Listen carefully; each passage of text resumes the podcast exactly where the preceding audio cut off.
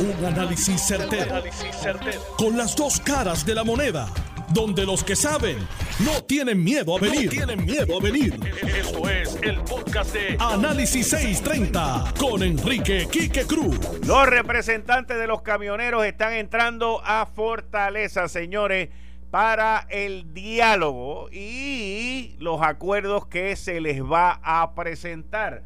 Tal y como les dije, esto es a nivel de horas, horas, para que esta situación finalice y todo pueda volver a la normalidad. Muchas gracias, muchas gracias. Así que miren, estamos eh, en el umbral de que esta situación se, se resuelva ya, efectivo esta noche. Yo creo que sería en horas este, la situación.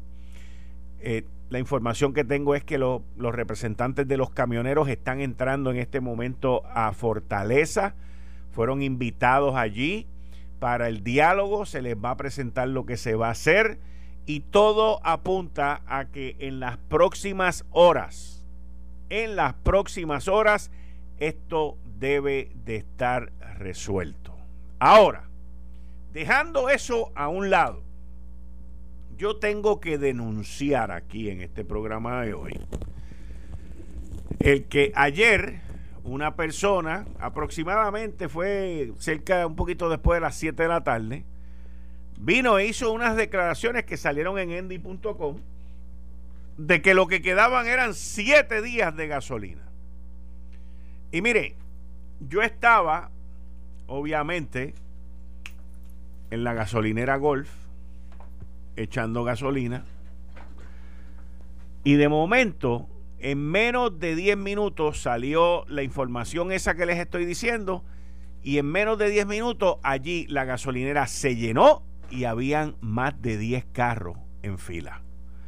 Y yo llamo a una persona que conozco y digo qué rayos es lo que ha pasado, porque esto, o sea, de momento aquello parecía, mira, como como si fueran, me acordé de una, iba a decir como si fueran moscas, pero las moscas no, como si fueran este, abejas en un panal, porque las abejas se pegan algo dulce. Y entonces me leen la información que acaba de salir, que una persona había dicho que quedaban siete días. Se crea el pánico, se crea la histeria y la gente sale por ahí para abajo a llenar los tanques. Mucha gente que no tenía necesidad de llenar los tanques de gasolina. Y ahí es donde entonces surge la crisis donde estamos hoy, que luego salen que hoy en algún momento pues hay 200 gasolineras que están sin gasolina. Pues seguro, si la gran mayoría, o sea, un paquetón de gente se tiraron para la calle, salieron de sus trabajos, se desviaron. Ahora mismo hay gente en unas filas brutales para echarle gasolina al carro. Yo no tengo nada en contra de, de la venta de gasolina, pero sí tengo mucho problema con la histeria que se crea en esta isla cada vez que pasa una cuestión como esta. Y aquí el peso de la ley debe de, caber, debe de caer sobre aquellas personas que crean estos histerismos que son completamente innecesarios, porque es innecesario. En Puerto Rico hay gasolina que ni quemándola se, se acaba. Ah, bueno, que no hay los camioneros para llevarla, sí, pero tampoco es que quedaban siete días de gasolina, porque mira lo, mira, mira lo que han creado, completamente innecesario, completamente innecesario. Así que, les repito, aquí los camioneros y sus representantes están entrando en Fortaleza a una reunión. Esto se supone que lleve a unos acuerdos que esperemos que, la, que todas las partes, incluyendo los camioneros, pues estén satisfechos. Si hay intransigencia, pues seguiremos ahí. Pero de que hay la voluntad, de que hay el trabajo y el deseo de resolver esta situación por parte del gobierno, por parte de la Junta de Supervisión Fiscal y ahora a los camioneros que han sido invitados, pues entonces esperemos que esta situación ya dentro de las próximas horas, que es la información que yo recibí, pues esté resuelta. Ahora, en otro tema que tiene que ver con ese también, que es de política. Charlie Delgado Altieri, el ex candidato del Partido Popular Democrático, el ex alcalde de Isabela, ahorita tiró un tuit que dice, la inacción de Pierluisi vuelve a provocar la crisis incitada por la Junta de Supervisión Fiscal. Quedarse cruzado de brazos no es opción y menos pedirle a la Junta de Supervisión Fiscal que actúe. Señor gobernador, actúe ahora. El pueblo no merece lo que está ocurriendo hoy con la falta de gasolina. Mañana serán los alimentos. Esos son los oportunismos políticos. Y estas cosas, pues, ocurren. Mientras Tatito, Tatito Hernández, el presidente de la Cámara de Representantes, está en Washington haciendo su trabajo como funcionario público y representante de la Cámara, buscando más fondos Medicare y Medicaid. Lleva por allá como una semana visitando a Raimundo y todo el mundo y buscando que se aumente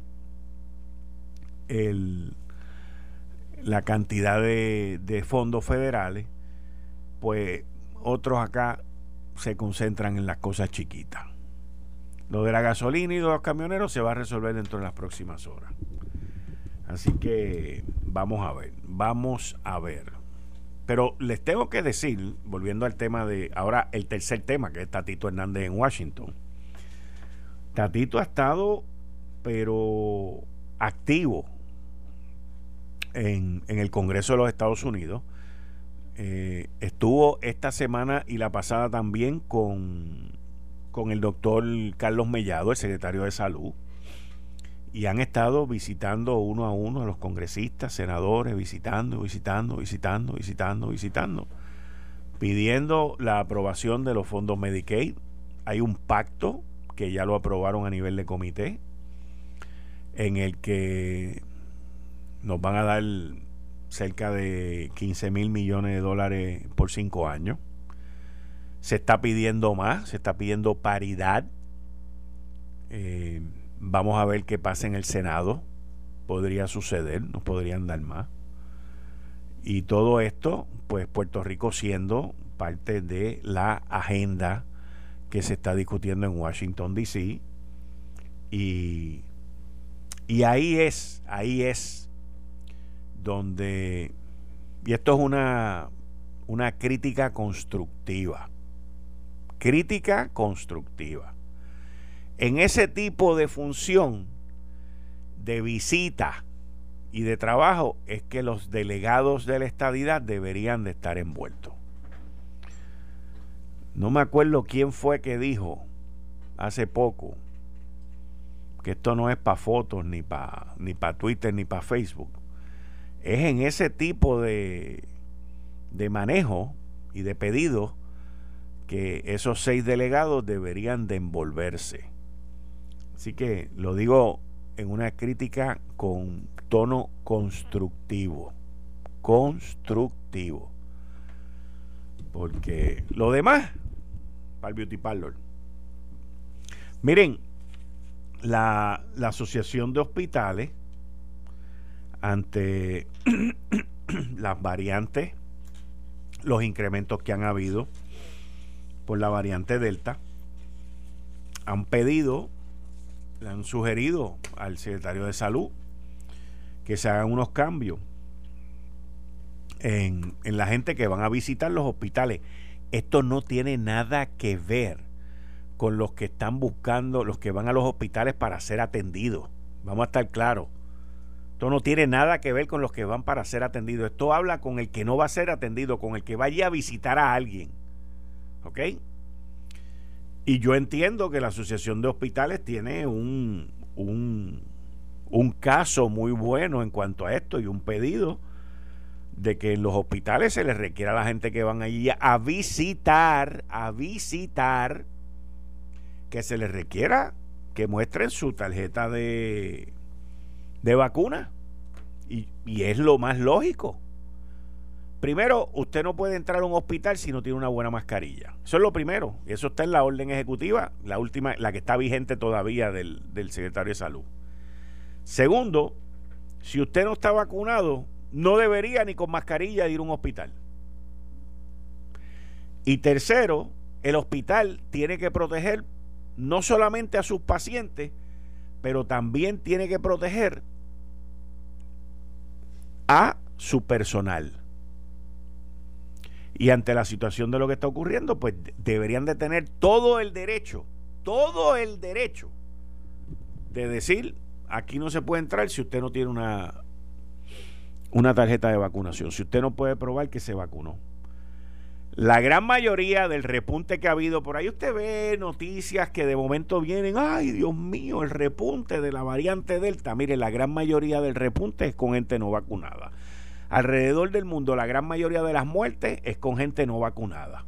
Pero la gran mayoría. El presidente de los Estados Unidos, Joe Biden, ha dicho recientemente en estos días que la situación que está viviendo la nación tiene que ver con los no vacunados. Dime, dime si es el doctor José Saldaña, que yo estoy esperando una llamada de él. Estoy esperando una llamada del doctor José Saldaña sobre la situación de, de la Universidad de Puerto Rico, que es el próximo tema del cual les voy a hablar, porque tiene que ver todo esto con educación. Estamos el doctor José Saldaña, excelente. Buenas tardes, doctor José Saldaña. Muy buenas tardes, Kike, a ti y a todo el público de Radio Escucha. ¿Cómo están? Muy bien. Acababa de poner el tema de la Universidad de Puerto Rico y entró tu llamada. Eso es una coordinación espectacular por el de equipo de producción que yo tengo aquí. Eso es así, estamos coordinados. yo leí una columna que tú escribiste que es tan y tan y tan lógica que no hace lógica de que eso ocurra en el gobierno. Eso es una cosa increíble lo que está ocurriendo, es una cosa verdaderamente increíble lo que está ocurriendo con la designación de un presidente interino. Pero explica la, la, columna, porque tú, tú, tú, explícalo desde el principio. O sea, desde, pues desde que deciden, desde que deciden retirarle la confianza y dejarlo ahí hasta fin de mes. Es que es una barbaridad. Bueno, pero vamos a ver. Mira, el presidente Jado, al presidente Jado se le solicitó la renuncia y no aceptó renunciar, entonces lo destituyen. Y ahí comienza lo que yo le llamo una comedia, no, no es una comedia, es una tragedia de errores. Una tragedia de errores este que lo que hace es poner en evidencia la ineptitud, la ineptitud rampante de la presidenta de la presidencia, porque es un presidente y una vicepresidenta de la Junta de Gobierno de la UPR. Mira, eh, con la destitución de Jadro, de, del presidente Jadro, ocurrieron una serie de novatadas por parte del presidente Emilio Colón, que es el presidente de la Junta de Gobierno, que obviamente desconoce la institución y sus procesos así como tampoco conoce sus inclinaciones ideológicas de la universidad. Como primer error, oye, mencioné que el presidente Haddock se le hizo llegar una carta destituyéndola, destituyéndole, en la que se alababa la gestión del presidente Haddock, pero lo destituían. ¿Cómo, cómo, cómo tú, cómo tú en la carta que estás destituyendo lo alabas? Entonces, ¿para qué lo destituyes? Bueno, y ante una situación como esa, lo que procedía era una carta de tres oraciones destituyéndolo, agradeciéndole su labor, deseándole suerte en sus futuras gestiones y ya. Pero el segundo error que hacen, además de esa cuestión de alabarle la gestión y después destituirlo en la misma carta, el segundo error que hacen es que una vez lo destituyen, lo dejan en la posición por tres semanas hasta el 31 de julio. Es decir, miren, yo no sé si el presidente Jado, porque no me consta, ¿verdad?, esté haciendo barbaridades en la presidencia para dejarle la presidencia de la institución al que venga en condiciones paupérrimas, ¿no? Yo no sé si lo está haciendo porque no me consta, pero eso se exponen, se exponen a eso cuando destituyen a una persona y la dejan tres semanas más. Mire, eso es lo que se hace para que esta persona que pudiera ser o pudiera no ser, dejarle un campo minado a su sucesor, lo que se hace es, mire, se le da 48 horas, este recoja sus pertinencias personales en la en su oficina y este tiene 48 horas para abandonar la oficina. Y sencillamente no se le deja, no se le deja tres semanas, que en tres semanas, ojalá y no sea así, pero puede hacer eh, barbaridades poniéndole un campo de minas a su sucesor. Bueno, el, tesor, el, tesor, el tercer error, el tercer error que cometen es que, mira, han establecido un proceso de consulta para mediante la votación de un comité de cinco personas, miembros de esa junta de gobierno, eh, seleccionar un presidente interino de la UPR. Es decir, que están exponiendo al, a que la comunidad universitaria comience a, bombardear a ese comité de cinco personas de nombres de distintas personas que pueden ser de distintas ideologías, de distintas eh, eh, este, persuasiones, este, tanto eh, ideológicas como políticas, y sencillamente lo que están haciendo es retrasando el proceso, porque entonces después ese comité de cinco personas, después que analice los resúmenes de todas las personas que llegan, que someten resumen, que pueden ser de distintas, como ya dije, de distintas persuasiones, este, eh, entonces ese comité supuestamente le iba a recomendar a la Junta de Gobierno una persona. Bueno, pues ¿qué pasó? Pues lo que pasó fue que inundaron ese comité de nombres y eh, el comité en última instancia selecciona dos nombres y lo somete en una reunión ayer a la Junta de Gobierno, pero ¿qué pasa? Que lo somete, lo llevan a votación y ninguno de los dos que sometieron, pues fue aprobado no tuvo la votación, no tuvo los, votos suficientes y fue aprobado ninguno de los dos por la Junta de Gobierno. Así que quedó la Junta de Gobierno otra vez sin presidente, sin candidatos a la presidencia interina. Jamás en la vida de la institución se había hecho este esta esta barbaridad, porque esta barbaridad lo que ha hecho es alargar todo un proceso innecesariamente para colocar un presidente interino innecesariamente luego de un proceso largo. Bueno, ¿qué pasa? Usualmente lo que se hacía es que el presidente de la Junta de Gobierno consultaba a la mayoría y decía, tengo esta persona de candidato para presidir interinamente la institución. ¿Lo aprueban? Sí, pues este es el presidente interino y se acabó. Y eso se hacía en cuestión de un día. Mira, cuando yo salí de la presidencia ya tenían el candidato que era Salvador Alemañilla y yo lo conocí, le dije, pues lo conocí no porque yo lo, saludé porque yo lo conocía de antes le dije Salvador encantado que estés aquí y sencillamente te ayudaremos en todo lo que se pueda y se acabó y ahí em, comenzó la transición. Cuando Norman Maldonado dejó la presidencia eh, Jorge Sánchez estaba y, y, cogió la presidencia y le dio las gracias a Norman y seguida siguió y sin interrupción sin interrupción bueno Ahora, Tú, dijiste que hay una persona ahí, una señora, creo que es la vicepresidenta, que dijo que no porque no me da la gana. Ahora te voy a decir. Entonces, ¿qué pasa? Que ahí tenían dos personas. Dos personas. Una, la doctora Ingrid Montes, que es de ideología de la izquierda, es una física sin ninguna experiencia administrativa y a un reconocido miembro del Partido Popular Democrático, al doctor César Cordero Montalvo, que fue rector por breve tiempo del recinto de Utuado cuando la administración popular. Bueno, pues sometieron esas dos personas, pues ninguna de las dos tuvo los votos necesarios. Entonces, ¿qué pasa? Entonces, en esa reunión, pues, eh, eh, eh, era la, reunión para eso, para seleccionar a alguien, para entonces a las 4 de la tarde, en la, en la próxima reunión que le seguía a esta, pues entonces anunciarlo que ha sido seleccionado un presidente interino. Bueno, ¿qué pasa?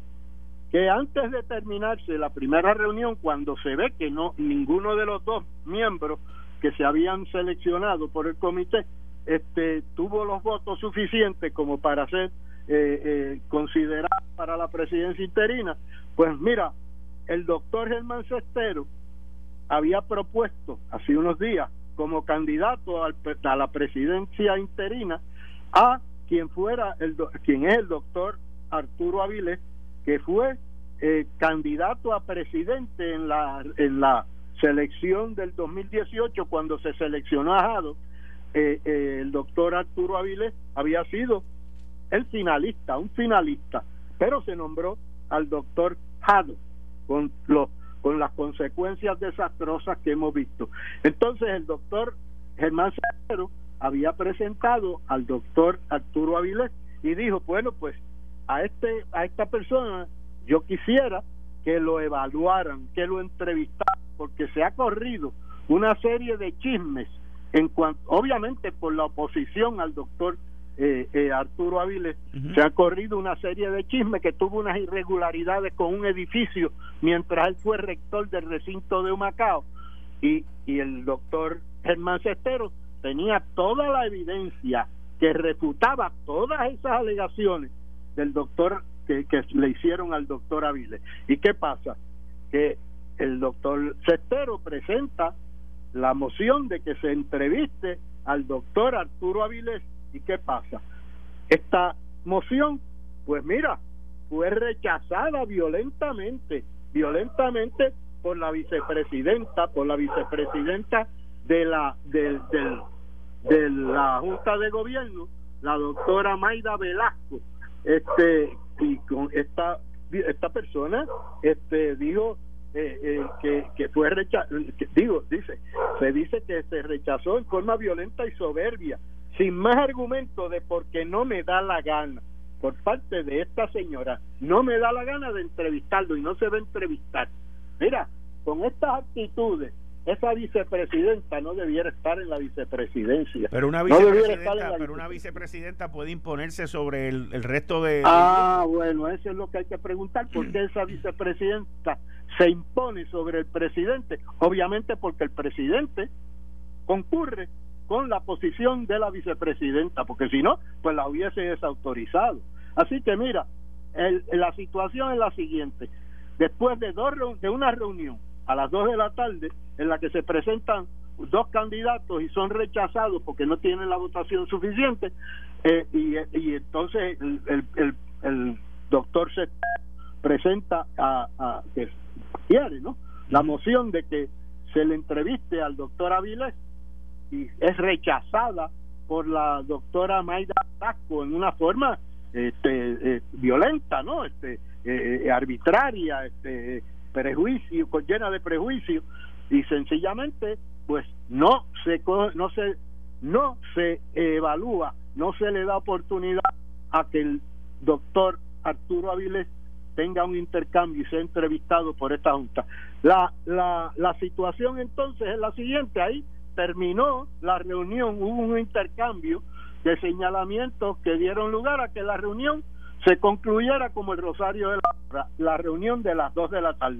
Y no hubo reunión a las 4 de la tarde porque la reunión de las 4 de la tarde era para presentar al nuevo presidente interino y como no se dio, no, no se aprobó, pues sencillamente no se llevó a cabo la reunión de las 4 de la tarde. Y la situación ahora es que el presidente de la Junta de Gobierno, Emilio Colón, determinó convocar a una próxima reunión el próximo sábado para continuar con la búsqueda de un candidato al presidente interino de la UPR.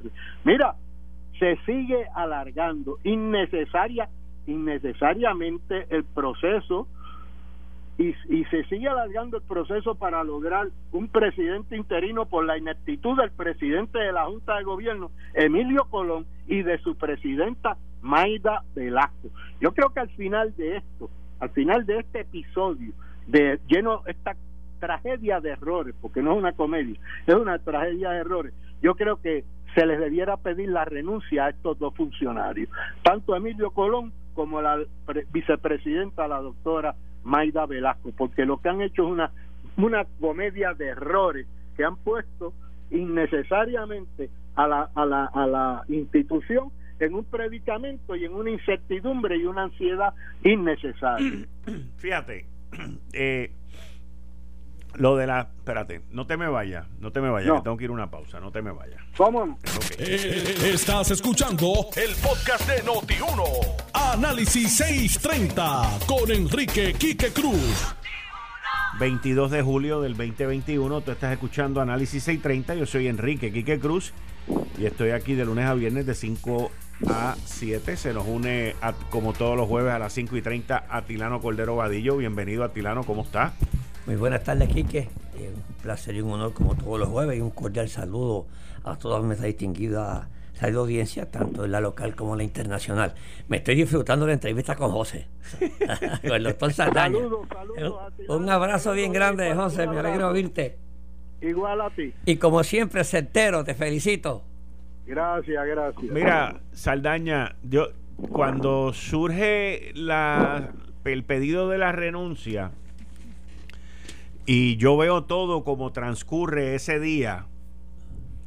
Y las palabras tan escuetas pero a la misma vez aterciopeladas por parte de la Junta y luego la respuesta por parte del doctor Haddock pues yo me di, por lo menos mi análisis en ese momento, Atilano y yo fuera del aire estábamos hablando y Atilano viene y me dice a mí, pero ven acá, cuando tú votabas a alguien, tú le dabas tres semanas. Y yo le dije, no, es ahora y se acabó.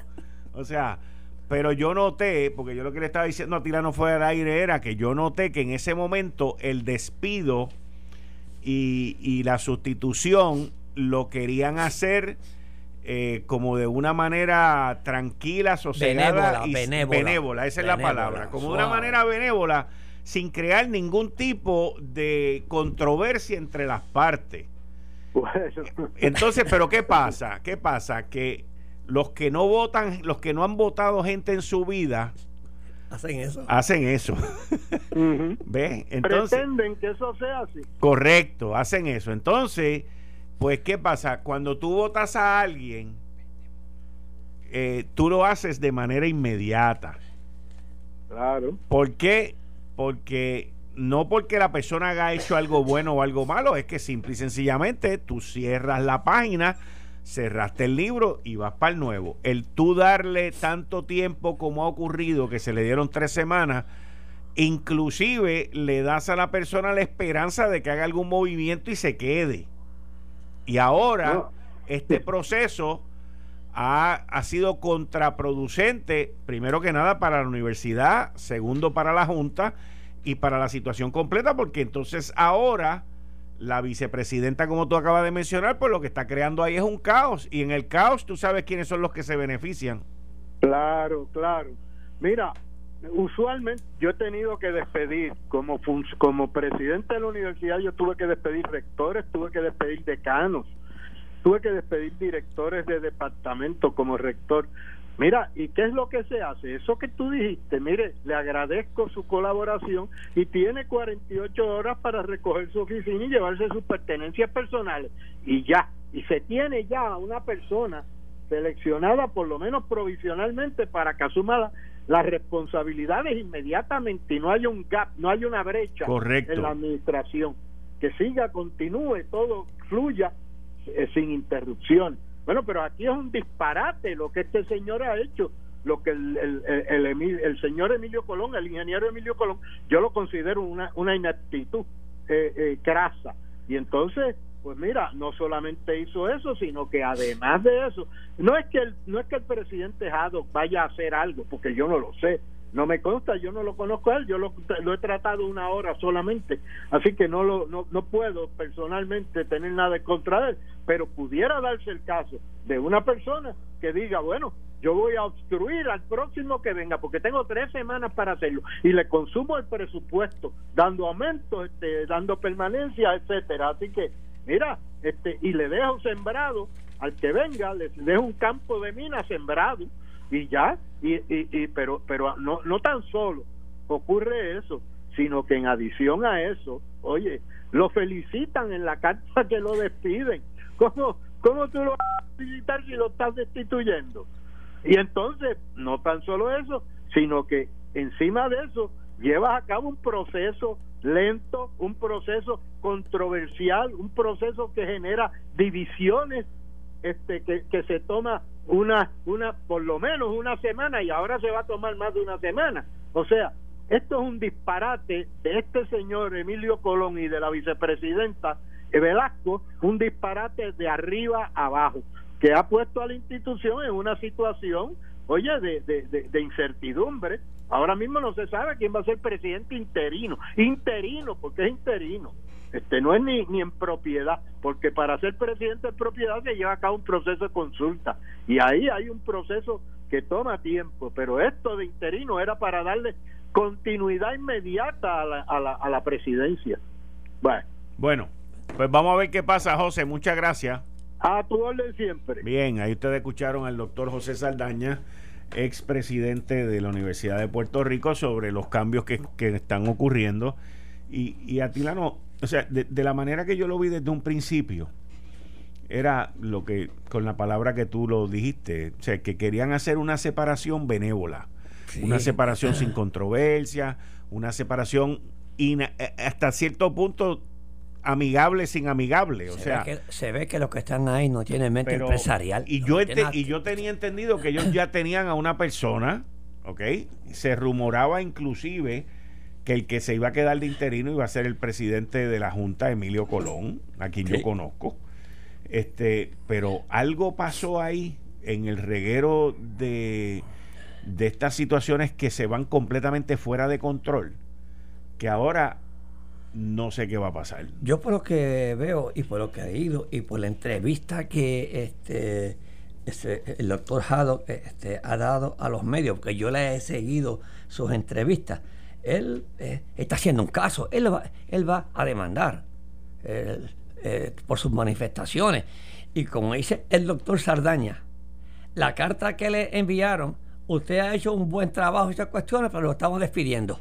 Pues, o sea, que con esa carta nada más se puede comenzar un, este, un caso. Él ha alegado también otras cosas que la universidad puede perder el fondo y esas cuestiones, pero yo creo que eso no tiene que ver nada. Pero yo creo que eh, en el proceso que se hizo, yo estoy de acuerdo con el doctor Sardaña que no se procedió bien. En el despido. O sea, en el manejo del despido. muy mal manejado, muy mal manejado. Entonces eso puede entrar en una demanda y ese manejo puede facilitarle este, al doctor Haddock a que demande la universidad y le den este y le paguen el contrato o parte del contrato que le queda. El, problema está en que, por lo menos de lo que yo leí y de lo que vi, es en la manera como se hizo el contrato del doctor Haddock. Tengo entendido que fue un contrato de servicios para un empleado de confianza y cuando tú te metes en esas cuestiones de confianza, y eso es por la cantidad del monto del contrato, porque era un contrato, por según tengo entendido, por 250 mil dólares. dólares. Y, y entonces, el, si vamos a la raíz del problema que hay en el gobierno de Puerto Rico, esa vaina de los salarios es un problema. Entonces, en la administración, esto comenzó en la administración de Luis Fortuño. Después se expandió y se agrandó en la administración de Alejandro García Padilla. Y después se fue completamente fuera de control en la administración de Ricardo Rosselló. ¿A qué me refiero? A dar contratos por servicios profesionales a personas que son del gabinete que van por encima de los parámetros de salario establecidos en el gobierno. Y, aquí, por más de 20 años, o sea, desde el año 2000 hasta ahora que estamos en el 2021, ningún gobernante, ni hombre ni mujer, se ha atrevido a resolver el problema de los salarios de los miembros del gabinete. O sea, ¿cómo tú puedes tener un secretario de justicia ganándose 100 mil dólares al año? ¿Cómo tú puedes tener un secretario de salud ganándose 100 mil dólares al año? O sea, si tú quieres tener gente competente, con experiencia, pues tienes que darle un salario competente. Entonces, a mí me salen con esta demagogia de que no, es que el gobierno uno va a servir, sí, pero tú no vas a sufrir tampoco. O sea, tú no tú, tú quieres servir, pero tú tampoco vas a sacrificar tu familia y a desaparecer todo lo que tú tienes. O sea, y, bueno, pues entonces, pues que no trabaje en el gobierno, fantástico, pero hay que resolver las escalas salariales porque no hacen sentido, no hacen sentido. O sea, ¿cómo tú puedes tener, por ejemplo, un director de la autoridad de puerto? Esto no tiene nada que ver con el que está allí, pero el director de la autoridad de puerto gana más que el secretario de justicia o el secretario de salud o el director de la compañía de turismo o de fomento industrial ganan más que el secretario de justicia, que el secretario de salud. O sea, y tú dices, pero es que, es que está mal. Eso está mal. Es que, yo creo que lo que la legislatura, porque esto es una cuestión la de legislatura, muchachos, la legislatura el gobernador, el gobernador, el gobernador de turno tiene que enviar, porque esto es, este tiene que aprobarlo la legislatura, tiene que aprobar un proyecto de ley, ¿ok? Donde ponga unos máximos en, eh, y, y, ponerlo a los tiempos a todas, a todas las agencias del gobierno, como tú dijiste. Oye, eh, ¿cómo, ¿cómo, el amigo que está ahora presidiendo el Departamento de Justicia, oye, es una baja de sueldo para él si le pagan 100 mil dólares? Pero eso son muy pocas personas que están como él como el amigo Emanueli, que yo sé que Manuel se gana mucho más en su, en su práctica privada. Después se fue a, servirle, pero no todo el mundo. Hay gente jóvenes capacitada que tienen familia, que tienen hijos en las universidades, que necesitan. Pues mira, hay que pagarle un buen sueldo. Yo me acuerdo, Quique, cuando se estaba buscando el presidente de la Universidad este, de Puerto Rico, que yo me, me di a la tarea de hacer este, un research de las diferentes universidades con los mismos estudiantes que tenía este, la Universidad de Puerto Rico, porque una de las métricas es esa. ¿Cuán grande es esa universidad? Es por los estudiantes. Y yo, oye, ninguna, ninguna, ninguna tenía, por más pequeña que fuera, 250 mil pesos. No. Si era, casi todas estaban sobre 300 mil dólares. O sea, que tenemos que ponerlo a los tiempos. Pero eso, o, el gobernador hace lo que está haciendo ahora, o, presenta eh, un, proyecto de legislatura. Eso es como tú decir, eh, los alcaldes, los jefes de agencia que se están comprando cajos caros. ¿Por qué? Porque no hay un proyecto, porque no hay, no hay unas directrices aquí. Aquí se está administrando al momento. Eh, se está administrando en la improvisación. Y eso es lo que nos pasa entonces. ¿Y eso lo paga quién? El pueblo de Puerto Rico. ¿Qué paga eso? Primero, que no se consigue gente buena. Ese es el primer, ese es el primer problema. Número uno, no se consigue gente capacitada. Y si vamos a buscar un presidente para universidad este, de Puerto Rico, hay que ver cuáles son las eh, la exigencia, hay que ver cuáles son las métricas que tiene ese presidente y si le pague por eso. Yo creo mucho en los incentivos, Pero ¿qué pasó? Perdimos, perdimos la acreditación de neurología. ¿Cuánto cuesta eso, hermano mío? ¿Cuánto cuesta eso? Oye, y estaba el presidente ahí que él dice que tenía a otra persona que era el que estaba a cargo de eso, pero el que estaba a cargo de eso se reportaba el presidente. No, no. La, la, responsabilidad no se puede relevar. Eso no se releva. ¿Ok? la, responsabilidad no. Pues, entonces tú no puedes tener una universidad sin las acreditaciones, porque entonces no eres universidad. No eres universidad. Y, y, y pues, mira, fallaron. Lamentablemente se falló y el que estaba antes en el recinto de ciencias médicas renunció y se fue, porque era su supervisión directa. Que, vuelvo yo, te voy a decir algo, y esto yo lo he visto con mis ojos, y lo he experimentado, y lo he vivido, y es bochornoso. Bochornoso. Y esto no es solamente en el gobierno, esto ocurre en la empresa privada también. Pero a veces uno se da con gente que esconden las cosas. Y que esconden y esconden y esconden y se creen que los problemas se van a ir solos. Como si fueran invisibles. Y yo en el gobierno y en la empresa privada lo he visto. De que uno tiene empleados que ocultan las cosas. Por miedo a que los vayan a votar. Por miedo a represalia. Por miedo a quedar mal. Oye, y yo siempre, siempre, en mi carrera, en las veces que yo me metí en problemas, lo primero que yo hacía era que llamaba a mi jefe.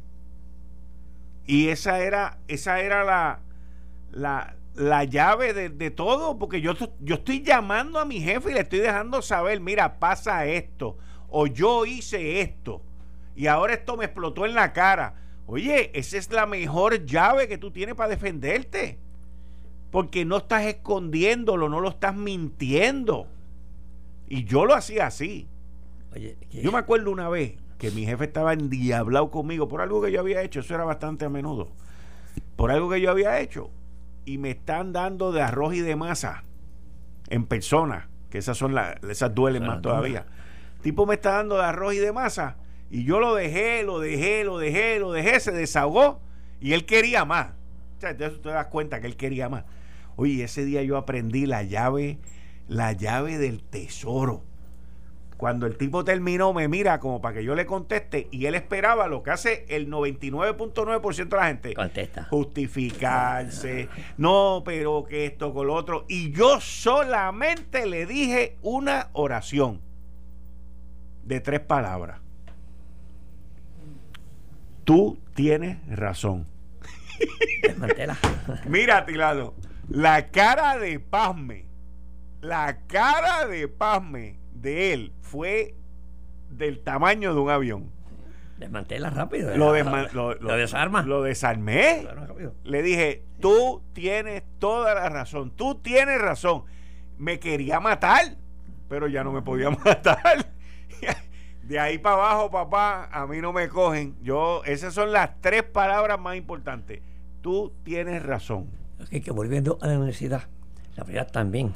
Lo que pasa en todo el gobierno, eh, en las eh, instituciones cuasi privadas, que es el ente de la política, es el problema que nosotros. Oye, tú ves, oye, ven acá. Eso nos pasa en la Universidad Interamericana, eso nos pasa en las demás universidades. Aquí, esos presidentes, ¿cuántos presidentes pasó por la Universidad de Puerto Rico? En pocos años, un montón. Ahora, han pasado todos esos presidentes en la Universidad Interamericana. En la no. Y tienen una junta de y gobierno. Tienen una, junta de gobierno. La tienen. Pero ahí son eh, empresarios, ahí no hay políticos, ahí no hay nada. Pero hay, no hay panismo. Pero hay política. no hay político, pero hay política. Pero no hay panismo, no hay nada. Okay. Eso, pues, eh, vamos a ver qué fue lo que tú hiciste. ¿Eh? Y te quedas por el tiempo. Pues te evalúan constantemente por tus métricas que te ponen, punto. Pero parece que no sea de Puerto Rico, ¿no es ¿Para qué, ¿Y para qué son las reuniones de junta? Para tu ir a través del plan de trabajo. Ir evaluando.